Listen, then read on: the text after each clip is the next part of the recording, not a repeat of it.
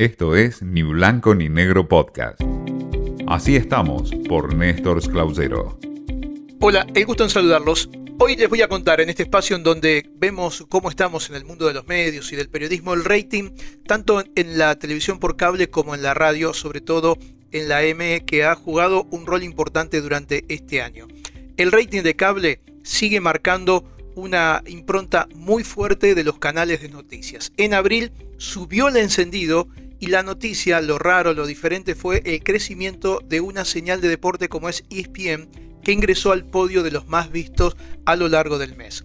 TN, el canal de noticias del grupo Clarín, se mantuvo al frente de las mediciones, es el canal más visto, con un promedio de 2,36%, seguido por C5N con 2.15. Esto que muestra que las grandes audiencias siguen marcando las diferencias entre los dos segmentos que además, desde el punto de vista político, siguen dando posiciones enfrentadas muchas veces. El podio lo completa ESPN, que escaló del octavo puesto y marcó 1.42, y además se registró una fuerte suba del encendido.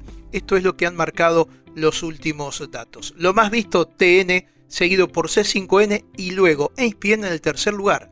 Vino A24 en el cuarto, que a pesar de la caída que tuvo y de lo que se pensaba para este año, mantiene buen rating.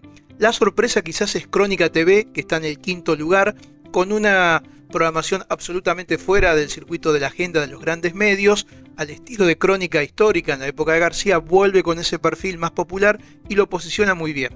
Y luego, en el sexto lugar, está La Nación Más, un canal que ingresó de lleno este año en lo periodístico, pero que tiene un serio problema, una a favor y una en contra. A favor que durante la noche y en algunos horarios le va muy bien. Y en contra el problema que tiene es que la programación durante el día no le da, no marca bien y eso le hace bajar el promedio general. En lo que hace estrictamente a la radio, bueno, el ranking de la radio hizo que Radio 10 le ganara a la red la batalla por el segundo lugar.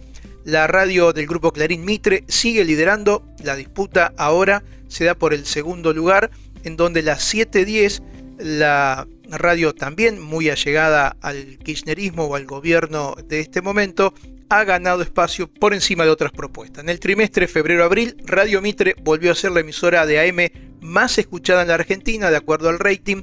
La radio del grupo Clarín cerró con el 36,93%. Y luego, la pelea que se venía dando por el segundo lugar, ahora la vuelve a ganar Radio 10, quien se recuperó después de algunos meses y le arrebató la ubicación a la red en lo que hace al encendido, Marcelo Longobardi sigue siendo el más escuchado en la primera mañana, tiene el 45,86% del share, es decir, del encendido, y eso hace que le da una muy buena preponderancia.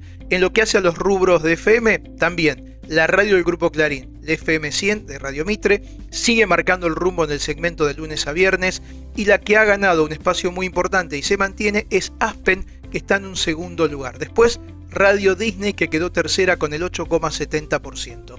Estos son los números. El grupo Clarín sigue liderando tanto en televisión de cable como en radio en AM o FM con sus emisoras, con TN, con Radio Mitre y con eh, FM 100. Y también hay que decirlo, el grupo de Cristóbal López de Radio 10 sigue estando muy bien posicionada con su AM en un segundo lugar.